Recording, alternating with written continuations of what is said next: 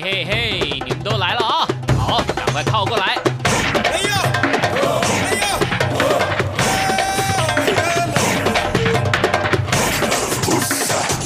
想了解台湾吗？一起来收听《台湾红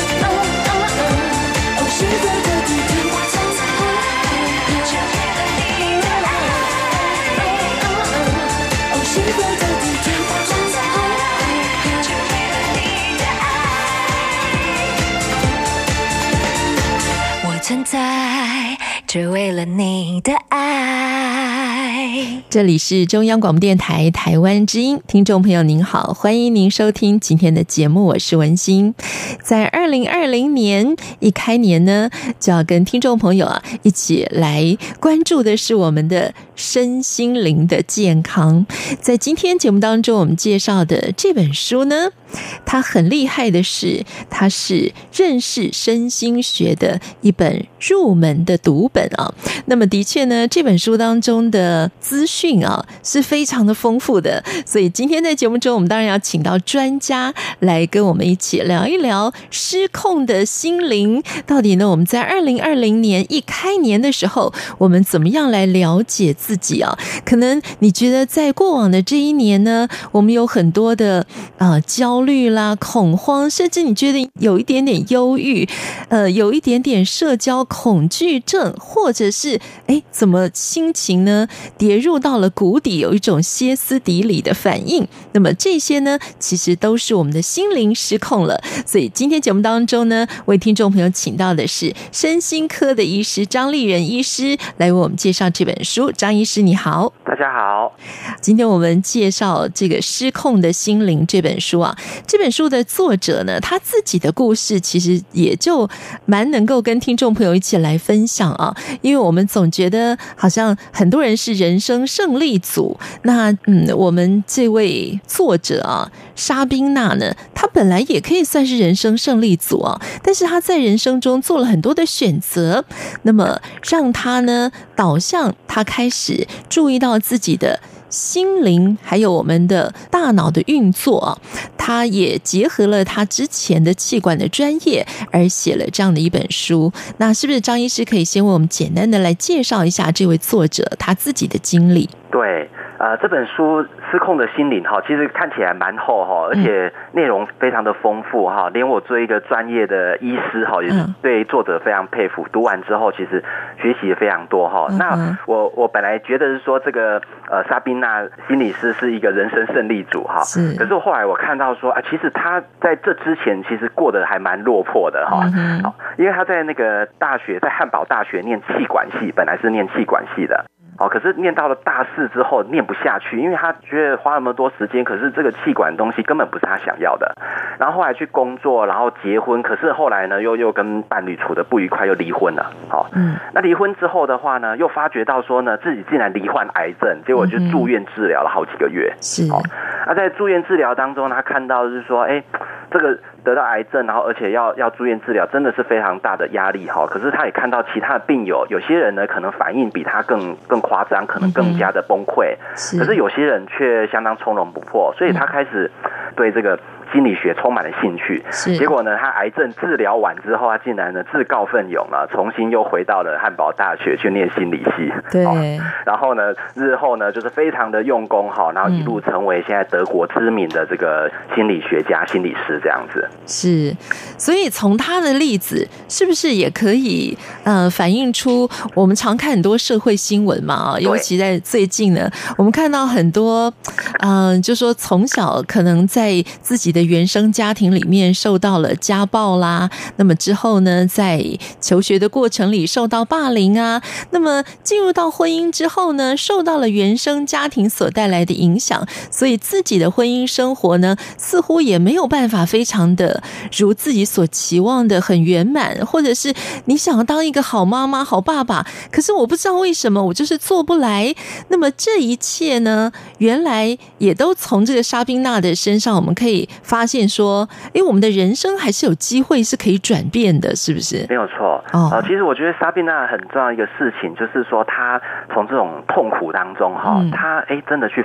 反思自己。好，我们是怎么样的一种心态，会让自己把这个压力觉得那么样的一个痛苦？好，那那其实她在这书里面很重要，就是提醒我们这个个性性格这个部分对我们人的影响非常的大。好，那像是我们听众朋友就可以想一想。就是说，我们的家人啊、朋友、同事当中，哈，是不是有以下的一些性格？哈，包括有一类人可能是容易悲观，嗯，然后紧张、焦虑，然后晚上躺到床上还在烦恼啊，明天工作的这个事情，还在怨叹今天发生的事情，然后结果失眠了。对，好，那这是一类人啊。另外一类人的话，可能呢，哎，很怕遇到人啊，或者说很怕事，哦，总是躲起来，然后对自己很没有信心。嗯，好，那还有另外一类的人的话，是可能非常急性子，然后完美主义，嗯，哦，总是喜欢批评别人呢做不好，然后也许你的家人就是这样哈，然后讲话非常的负能量。嗯，哦，啊，还有一类人的话呢，是可能情绪很不。不稳定，好，然后爱发脾气，然后呢，他会跟你做一些情绪勒索。如果说你不照我的意思做，我就不理你了。好，那这些状况哈，其实听起来是非常活灵活现的哈，可是好像也没有说严重到需要看呃身心科医师哈，但是你会觉得说这些。朋友们哈，好像还是需要个心理医生哈，要不然如果这样搞下去的话哈，他不仅是自己过得痛苦哈，而且也会恶化成真正的精神疾病，像是重度忧郁症啊、焦虑症啊、躁郁症这些。好，事实上呢，这些也就是我们说所说哈，需要心理咨商或心理治疗的这个族群哈。那有有时候我们就是我们呃刚刚讲的其中的一类人了。嗯，是。但是先来请教一下张医师啊，对，那所谓的我们去看心理。咨商师，或是我们去看心理医师，或是我们看身心科医师，哎，都不一样哎，对不对？嗯、对，其实，在台湾的哈，我们的正式的称呼哈，有一种的话就是精神科医师，或者说称为身心科医师哈。嗯、那这是本身是呃医学院毕业，然后是有医师执照，好，但是他的。专长不只是在生理医学哈，也在这个心理的医学这一块。好，那另外的话呢是心理师，心理师有两种，一种就是临床心理师。嗯，好，那临床心理师他可能更多的是协助处理精神疾病的这种这种心理治疗啦，还有就是说心理测验好这一块哈。那另外一种的话呢是心理咨商师。好，那那比较透过很多的这种心理咨商的一些。呃，理论啊，跟做法哈，然后来来协助呃我们民众面对生活当中哈从小到大的这些这些事情啊，哈，也也许只是因为跟跟狗狗互动上的一些 呃一些呃担心呐哈，或者是说呢，哎，是生命当中面对呃包括择偶啦，或者是说挑选这个婚姻的伴侣哈，这些事情，事实上也也都是在智商的范围。好，那但是在台湾比较可惜，就是说。呃，我们呃这这三类的这个职称的话，哈，就是民众比较少去运用到，嗯，好，可能可能都已经到了忧郁症、焦虑症或自杀啦，哈，这种想法很久了，可是呢，都都还没有想到，就是说去求助，哈，因为事实上，呃，这这三类的这种专业人员都可以协助，呃，去透过心理智商来来化解我们的心理压力，好，从中能够走出来的。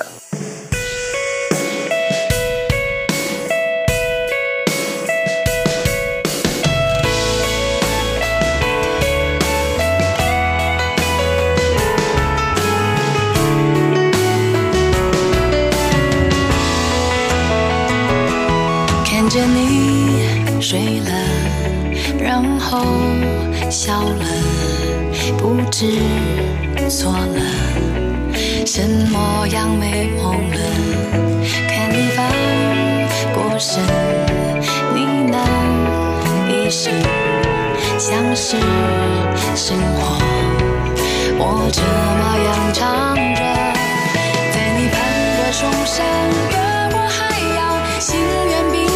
笑。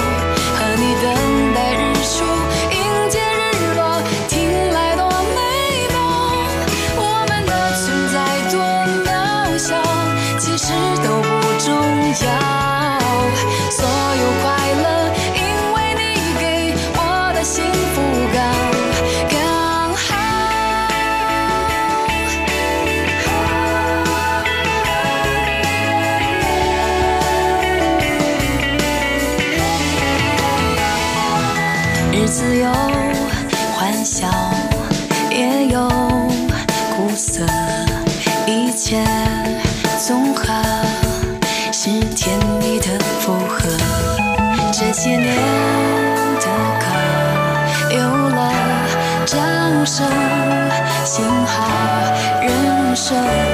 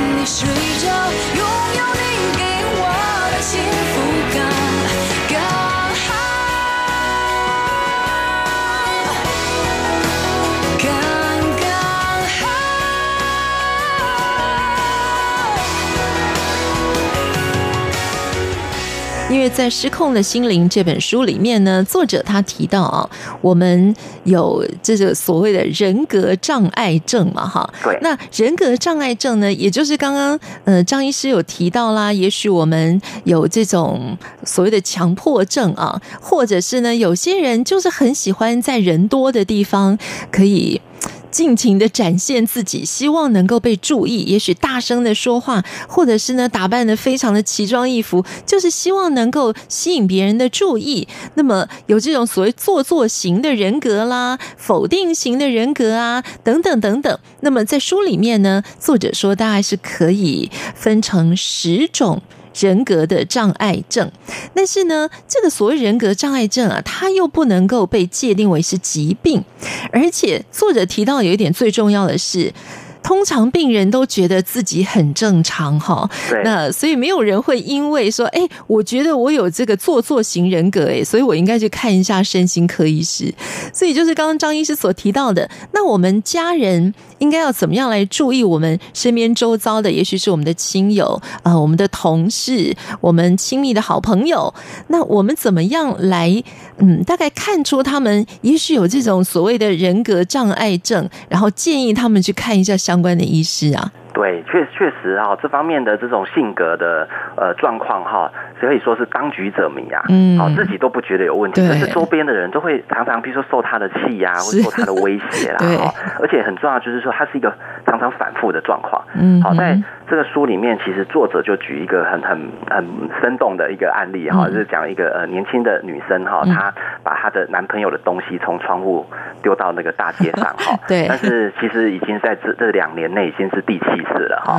而且他提到是说每一次都是相同的过程，就是说哎跟男朋友吵架，大吵一架，然后就分手，嗯哼，好，分手之后的话呢，哎又又主动跟对方要和好，嗯，好，然后又许下很多诺言，可是接下来的哎又开始争吵，然后又又分手，对，然后呢这种情绪非常的不稳定，有有时候会骂自己、打自己，甚至有自杀念头，好，而且对这个男朋友的话非常敏感，就是如果。啊，她的男朋友呢？哎，跟朋友去呃吃晚饭，而没有带她的话，她就会呃勃然大怒，好，或者说哎，她很热心的帮男友煮了饭，好，可是男友去说他不是很饿，好，那那或者说呢，哎，男友去看足球赛，可是却没有带她的时候，她就会有很对男友非常大的一个怀疑，然后开始那个锅碗瓢盆都丢丢出去，哈，然后呃这个情绪非常的激动，哈，那。这样状况哈，就是到了这个我们呃莎宾娜心理师的这个手上的时候哈，他说哎非常冷静去分析说哎为什么他他会是这个样子？因为他是一种所谓的边缘型人格。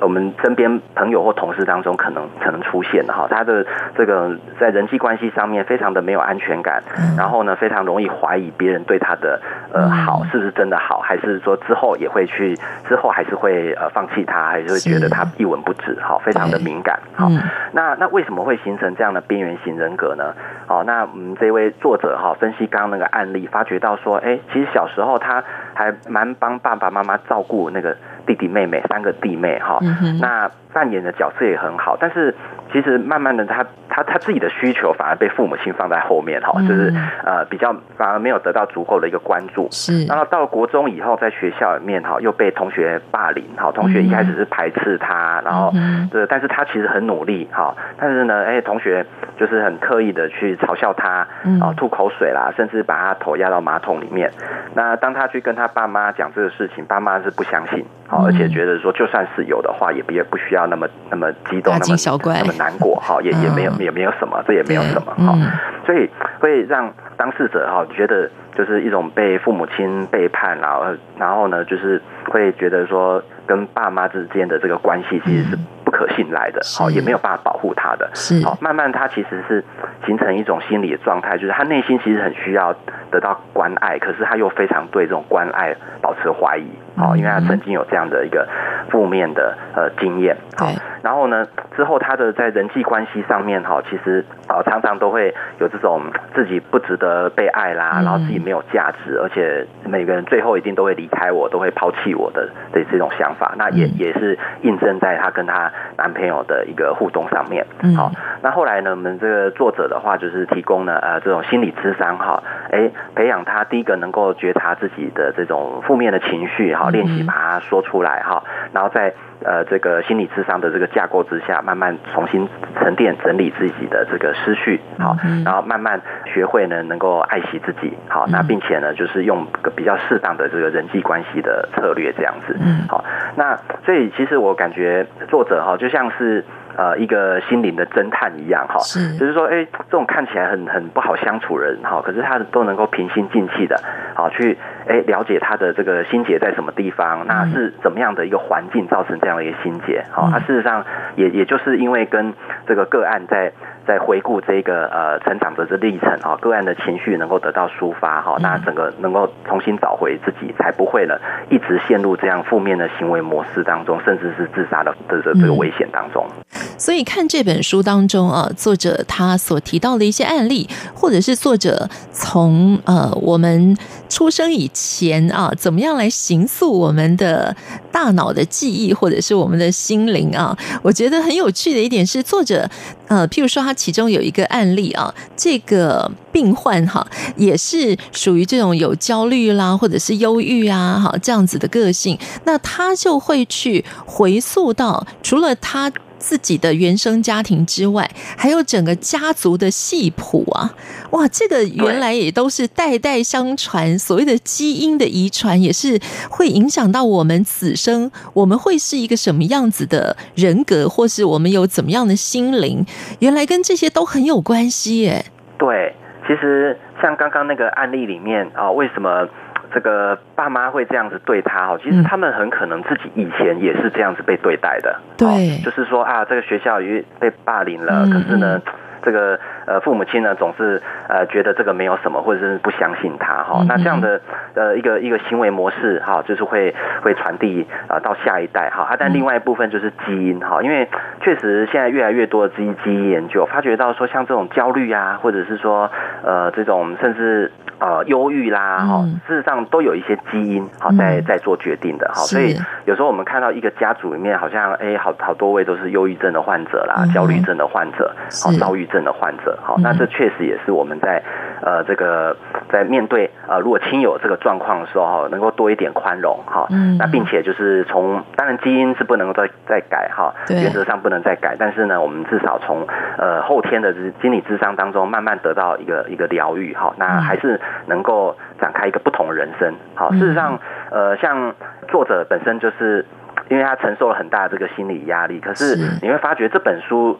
里面哈，他是非常乐观的一一个一个状态哈，他有有受过伤，可是他并没有陷入在那悲观当中哈，他真的是透过了解自己，然后做出改变，好，而他的行为模式就在跟以前就不一样了，甚至还能够去协助更多的人。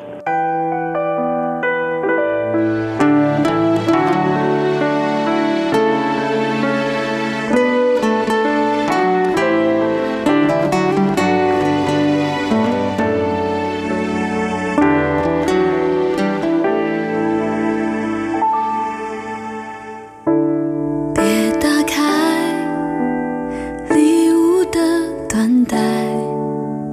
最初充满期待。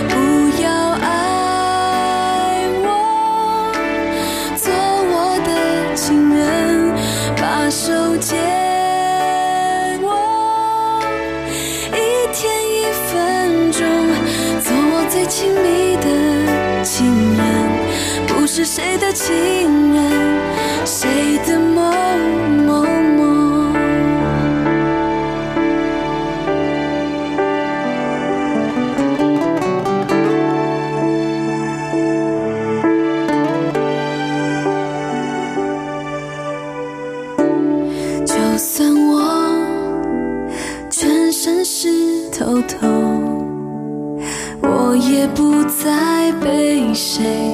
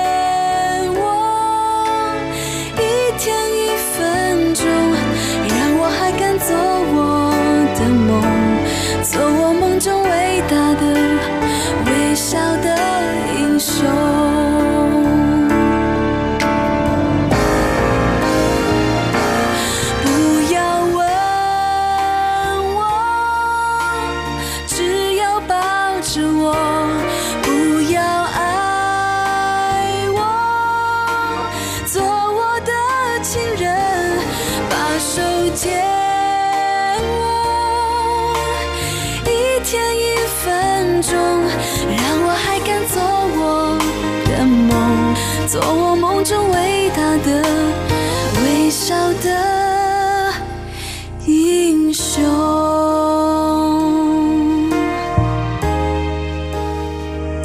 在我们今天所介绍的《失控的心灵》这本书里面呢，有关于基因的遗传这个部分啊，作者举了一个很有趣的例子了。他说，科学家做过一个实验啊，就是让一群老鼠啊来闻这个樱花的香味，那把这个香味送给老鼠的同时呢，都会给老鼠轻微的电击，所以一段时间之后呢，老鼠闻到这个香味就会觉得很害怕。那这群老鼠繁殖出来的后代呢，呢，虽然并没有经过这个电极的实验，可是呢，老鼠的后代一闻到樱花味，也会不自觉的害怕。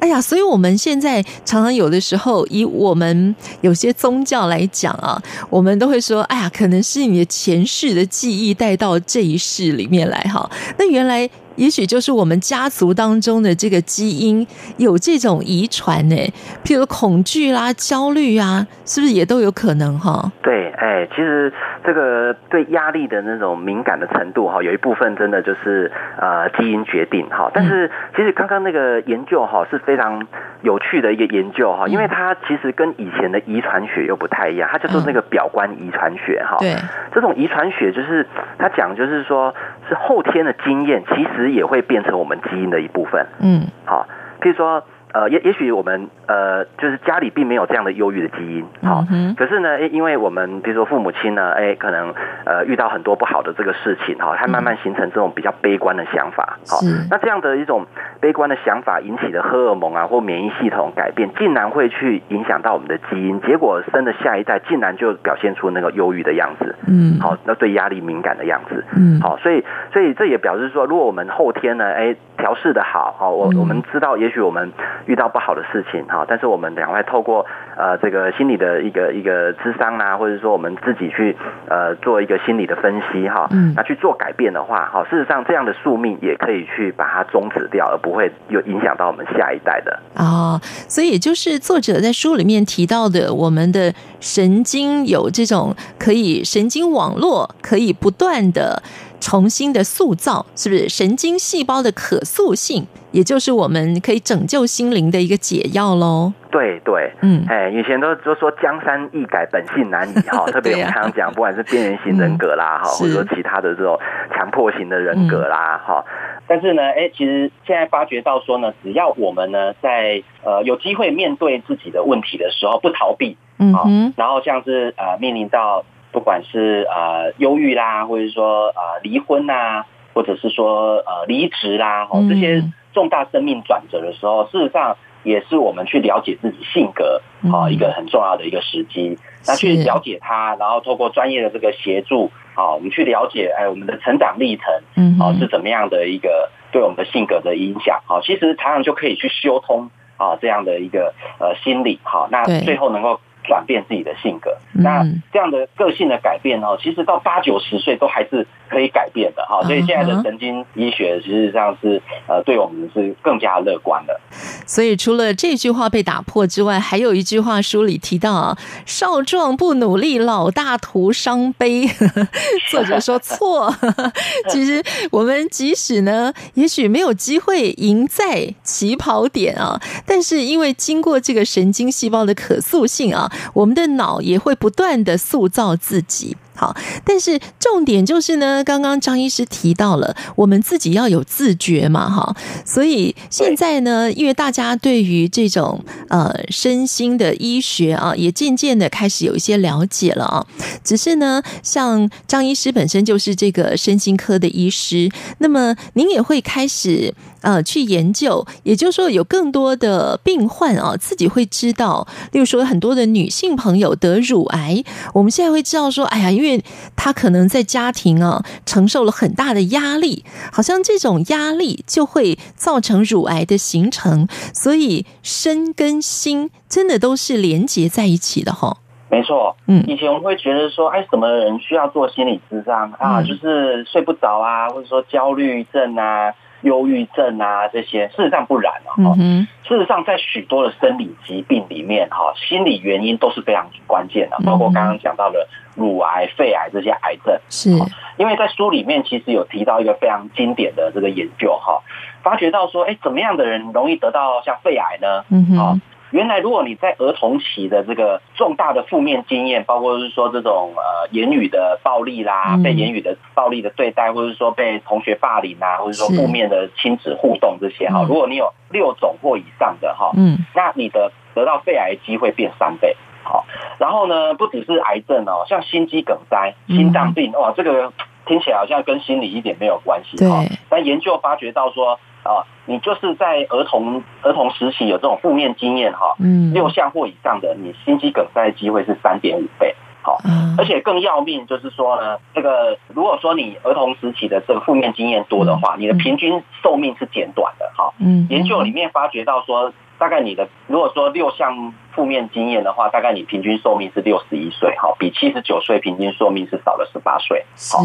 所以这表示是说，事实上我们从儿童青少年以来，这些压力如果不好好去面对，不好好去处理，到了成年之后呢，也不好好的啊去正视这些问题的话，可能不知不觉它转换成是一种生理的疾病，好，这里面转换哈，事实上是因为。透过压力荷尔蒙的改变，好，然后透过免疫系统的改变，当我们免疫系统的下降的话呢，哎，那就可能得到癌症了。是。那当我们免疫系统一直在慢性发炎，就有可能得到心血管疾病，到最后脑中风啊、心脏病。好，那这些不利的这个慢性病多，当然你的寿命会大大的减短，减短一二十年，其实都是都是非常有可能的。好，所以事实上，如果我们得到呃癌症，可能都是去找肿瘤科医生啊，心脏病就找心脏科医生。可是这些专科医生是不是都能够跟你谈啊压力带给你的长期的影响？嗯，好，倒倒未必。好，那所以就是在台湾的话，我们的身心医学啊是严重的被忽略了。好，那民众要得到真正的这个健康，能够。呃，预防这种癌症啊，预防心脑血管疾病，然后想要能够延长寿命的话呢，事实上绝对不能不去面对你的这个过去跟你的心理状态。嗯，而且啊，不仅仅是刚刚张医师所提到的，像是这个心碎症候群啊，就是可能有心肌梗塞啦等等这样的问题啊。像我最近呢，皮肤过敏很严重啊，这种皮肤的问题还有什么？呃，最近我的朋友一直跟我说，就是我们应该要去打那个皮蛇疫苗啊。对，以前很少听到说，好像这种老人家会得这个皮蛇哈，怎么现在好像可能年轻人也要开始注意？这个跟我们现在的压力影响到我们整个的荷尔蒙还是什么都会有有有关系，对不对？哎，没错，哦，像这种皮肤的症状哈是非常敏感的哈，像这种。皮蛇就是带状疱疹的感染，是。在我临床经验里面，其实二三十岁的年轻上班族也在得啊。对，哎，对，那那其实一问哦，这个常常第一个就是说，就是有可能最近的两个礼拜到四个礼四五个礼拜都是怎么睡眠不足，哦，因为压力大，嗯，哦，这边年底呀，就是 赶业绩呀，哦，拼业绩哦，就牺牲是睡眠，然后压力非常的大，嗯，哦，然后结果导致呢免疫力衰退，嗯。事实上，我们这种在压力底下，我们压力荷尔蒙大量分泌，这个本身就会压抑我们的免疫力。嗯，好，你的免疫系统就受到影响，那当然就容易得到这种病毒的感染。是，那不只是病毒感染，有些人的话呢是可能像霉菌的感染，啊，都灰指甲。嗯，哦，然后呢，这个足癣啊、股癣啊，这些都治不好，就是是很多也是这个免疫力已经下降，自己不知道。嗯，好啊，很多都还是所谓这个压力跟睡眠的因素。好，那其他跟那个压力有关的皮肤病，还包括像长痘痘啊、这个痤疮啊、异位性皮肤炎、干癬。哦，圆秃就是像鬼剃头，啊对，然后还有心因性的瘙痒症，就是 找不出原因的，有时候觉得很痒哈。酒糟脂漏性皮肤炎、荨麻疹这些，其实都跟那种跟心理因素非常有关系哈，早就已经被认为是身心症了啊。可是。当我们去找皮肤科医生的时候，可能哎就是吃吃药、擦擦药啊，然后可能短暂的会缓解，可是怎么过一阵子，哎皮肤又开始痒了啊，干癣又开始变严重，又开始鬼剃头了。哦，那长期下来呢，皮肤就提早老化，出现斑点啊、松弛啊、皱纹。哦，看起来好像你都不会想到跟大脑、跟心理有什么关系，事实上完全是大脑啊这个不好、不良的状态的一个最终结果。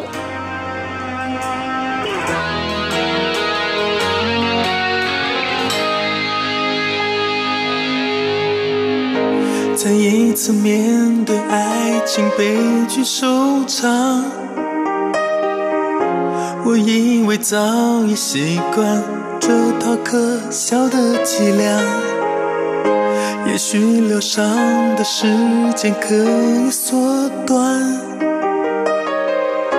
那撕心裂肺的痛还是没办法商量，原来每段遗憾。悔恨，都是为了让我的心能变得更完整。再苦也要幸福，再痛也要追逐。同行的脚步，却没有白白走的路。再苦也要幸福，再输我。会坚持，练习着结束，相信礼物在不远处，再苦也要幸福。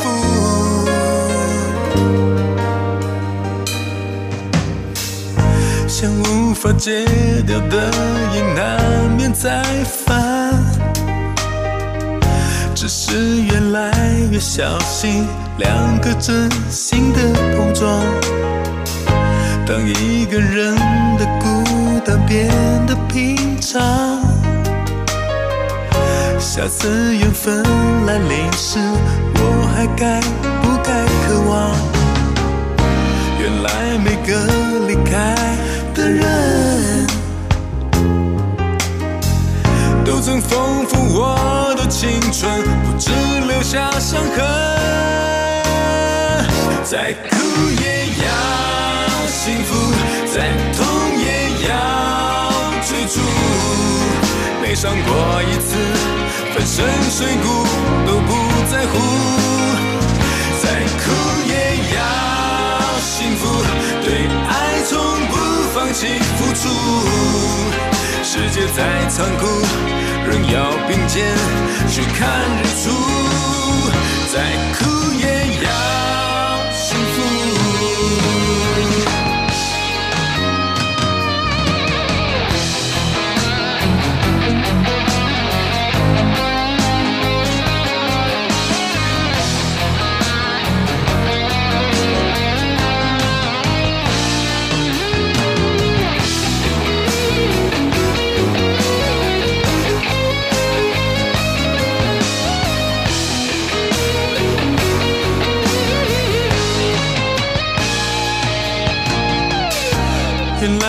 个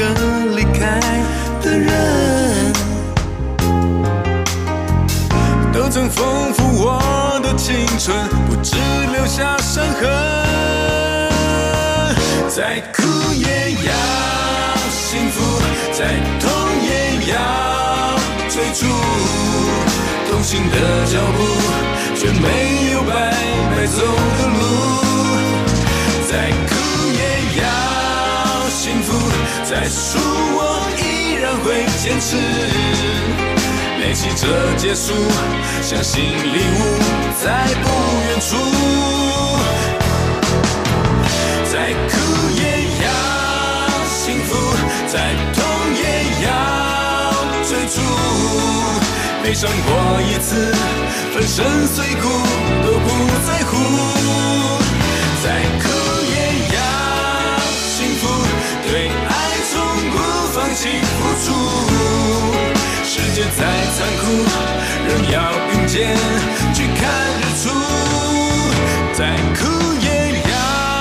幸福。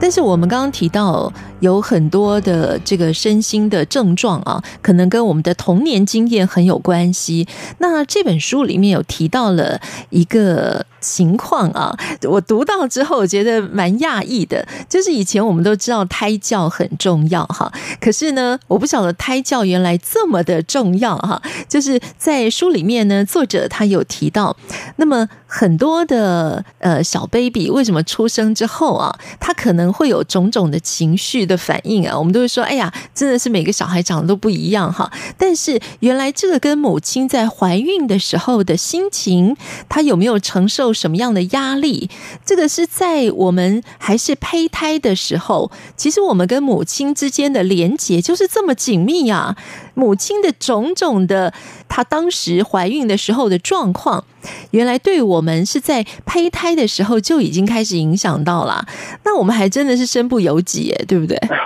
好，对，嗯，是在我们小朋友的生命的开始哈。呃，并不是呃出生的那一刹那，嗯，啊，事实上是受精的那一刹那就已经开始了哈。是那个时候，胚胎在这个母体里面，其实就已经受到呃母体的这个影响哈。嗯，那其实压力是特别重要哦，因为呃，我们就是说遇到很多哎小朋友怎么有过动啊，哦，那注意力不集中啊，嗯，那或者是情绪不稳定。可是，一问啊，我妈妈在怀孕过程全就有忧郁症哦，或者是说情绪很很。易怒不稳定，好，那当然这也表示妈妈承受很大压力，哈，不过没有好的一个调节，好，那事实上在这个状况之下，妈妈的这个荷尔蒙啊，她的免疫系统的状态，甚至所谓的肠道菌，好，就是妈妈的这个肠道里面的这些共生菌的这个生态，其实都会有很大的改变啊，连这个都有影响啊，对，都有影响 哦。然后这些呃所谓的这些呃分子的话，会进透过胎盘呢进入。进入小小 baby 的，不管是大脑啊，或者说他的肠道，好，然后他的这个免疫的这个系统，好去。是。但好的好的时候是呃，就是让他变得更好。可是不好的时候，其实这是反而让孩子一开始就在一个相当不利的环境之下。好，那那当然可能孩子他呃，就这个可能免疫系统过度发炎，可能一一出生很快就有异位性皮肤炎呐，啊，或者是说，哎，怎么？好像有这种发展迟缓啊，哈，为什么他不还不会讲话、不会走路这些哈？事实上呢，都跟这个母体的环境然后是脱离不了关系哈。所以我们其实非常重要的就是从怀孕的那一刻开始，就要妈妈们就好好的照顾好自己的，不管是身体哈，那特别是照顾好心灵，那家人呢一起来帮忙，就是照顾好妈妈的心灵这样子。是。那今天我们介绍《失控的心灵》这本书啊，就是希望能够让我们的一些焦虑啦、恐慌啦、忧郁啊，或者是偏执啊、过劳啊等等的症状，都可以找到应对的策略。那最后我想花一点时间呢，当然要给大家一些正面的讯息啊，就是张立仁医师呢，呃，之前也写过很多的书籍啊，跟呃怎么样终结脑疲劳有关哈，有一本书叫。终结脑疲劳，台大医师的高效三力自愈法。那当然，最后我们就要把这个正面的讯息告诉大家喽。那呃，虽然我们都说，呃，当你感觉到自己有一点点不对劲的时候，可以去求助相关的医师。但是，我们怎么样来做一些，譬如说自我疗愈的方式呢？对，非常重要啊。其实我提到三力自愈法，哈，第一力就是正念力。啊，第二例是好眠力，第三是好实力，完全是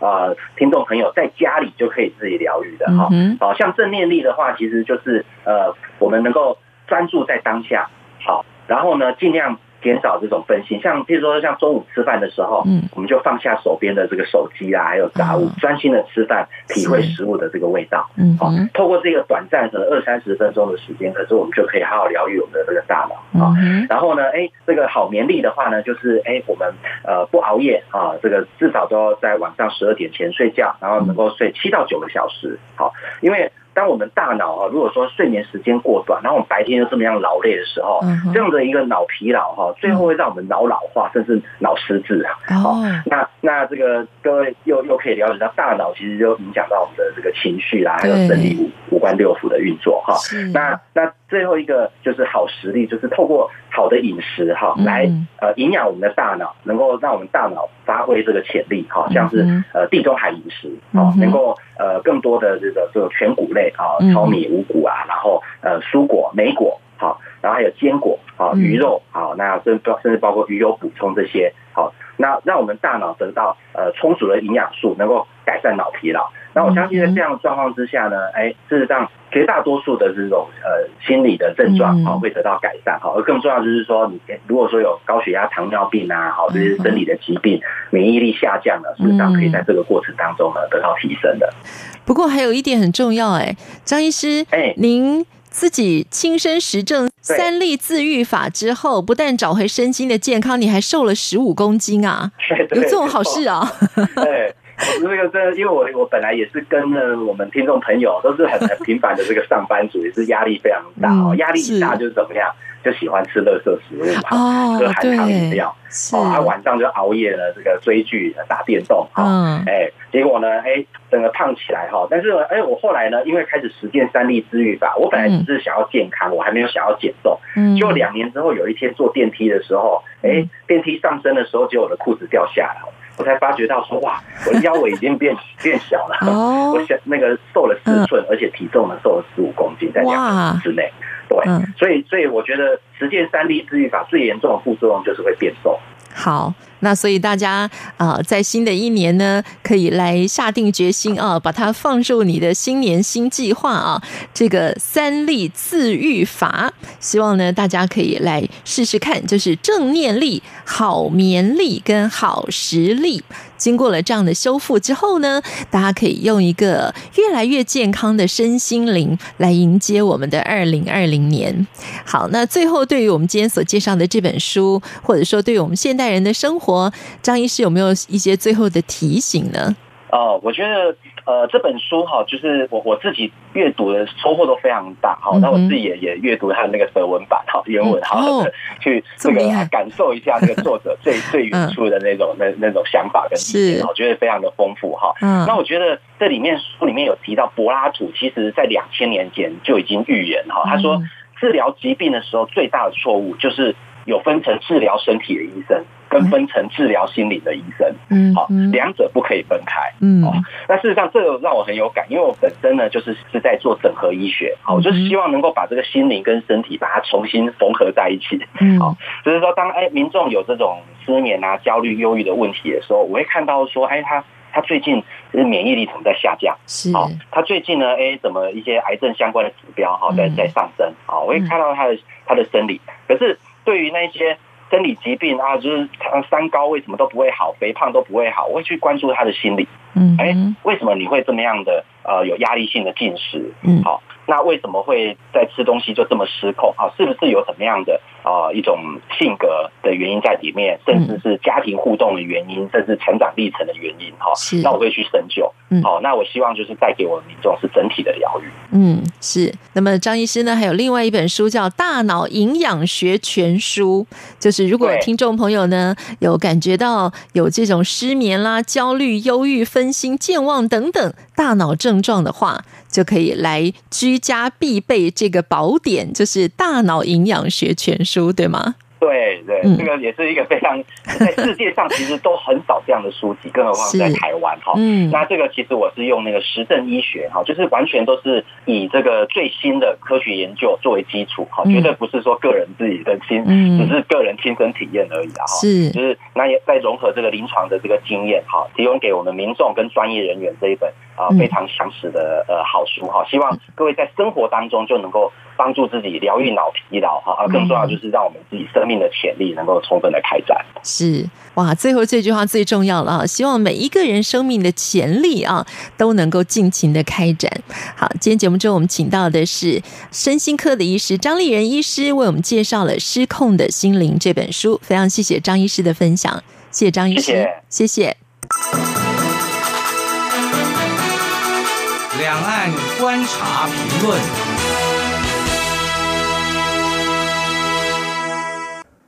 印太是美中贸易战的终局之战。随着近期美国副总统彭斯和国务卿蓬佩奥分别就美中关系发表公开讲话，外界闲认双方总体关系在历经超过一年半的贸易战而进入所谓的第一阶段休兵谈判期的同时，也已经逐渐走向清晰明确。首先，彭斯十月二十四号在华盛顿智库威尔逊中心的讲话中，以很大程度上决定二十一世纪命运来强调美中关系的重要性，并否认美国将寻求与中国大陆脱钩。其表示，美国寻求与中国接触以及中国与外部世界的接触。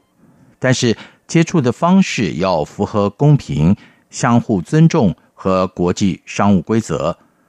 随后不久，十月三十号，美国国务卿蓬佩奥在纽约哈德逊研究中心发表演讲，则称中国共产党敌视美国和美国价值观，给美国和全世界带来挑战。霎时间。美中贸易超过十八个月的纷扰似乎迎来一丝曙光，但真的有如此乐观吗？让我们把场景转移到十一月初的东亚峰会前后。美国才在十一月初的东亚峰会正式公布蓝点网络计划，预计在印太区域推动大型基础建设的国际标准。这个计划被视为美国印太战略最新亮点，也被认为是美国在亚洲制衡中国大陆“一带一路”债务式陷阱的利器。换言之，过往外界把印太战略关注于军事合作、民主价值等面向，但如今美国宣布蓝点网络计划，建立大型基础建设的国际标准。推动市场主导、透明、财政可持续发展的建设方向。对此，美国智库战略与国际研究中心印太安全研究员布坎也指出了两者的结构差异。“一带一路”有中共高额政策补贴以及国企与政府资金支援。蓝点网络计划则是鼓励美国私有资金参与，虽然会促进融资，但是没有贷款功能。可以说，美日澳印合力为印太地区国家安全提供可替代性的基础建设资金，来对抗中国“一带一路”的战略已经非常清晰。因此，随着美中贸易战第一阶段休兵的即将到来，美中之间加码会外赛，将两强之间的贸易战转向印太区域之间的科技基础建设战，似乎越见清晰。美国重新界定中国大陆为经济与战略对手，受到了美中战略竞争的推动。美国印太战略的意图明显，不仅牵引着周边国家相应的调整应对中国大陆的政策，更要抗衡北京“一带一路”倡议的实施。中国大陆从二零一三年提出“一带一路”倡议，近年积极推动，合作者遍布了欧亚美洲一百二十六国，包括二十九个国际组织。许多资源、战略用地、基础设施已有中资渗透疑虑，导致近年来亚洲多国深陷债务陷阱争议，招致地缘政经风险疑虑。交错回顾来看，美中贸易战和印太战略既不是川普偶然为之的突发奇想，也不是单纯的地缘政治构想。更多是透过经贸压力与联盟围堵来制衡权力移转论中不满现状的崛起国家的决心，而在美中双边的贸易战可能达成上述第一阶段休兵之后，双方的经贸对抗恐怕将会在美国印太战略的强势主导下再起一场在印太区域的会外赛。特别是美中贸易战让双方逐渐走入新冷战的边缘。北京对印太战略的恐惧在于针对性太强烈。美国印太战略试图在安全与经济领域双管齐下，压缩北京的经济外交空间。四国呈现的战略同盟包围中国大陆的态势显著。因此，当外界认为美中贸易战走向休兵之际，美中关系包括了贸易战，更多只是部分脱钩，而不影响华府方面对于美中之间走向长期性结构性对抗的基本观点。而展望即将到来的二零二零，这个部分脱钩下的美中结构性关系，未来可能走向略有第一。目前第一阶段的美中关税战初步停火，美国甚至同意分阶段取消加征关税措施。但随着二零二零美国总统大选时程的逼近，川普政府仍然将不会放松对中国大陆的压力，而致力于获得中国大陆方面根本上的让步。第二，在华为宣布迈入五 G 时代后。美中将进一步从关税战的和缓走向科技战的尖锐，包括美国限制对中国大陆的技术出口，监管中国大陆的货物、资金、人员进入美国。第三，美国将中国大陆重新定性为经济与战略对手，进而强调与亚太盟国之间价值共享的持续深化，特别是彭斯在这次。二点零版的演说当中，同时突出了新疆、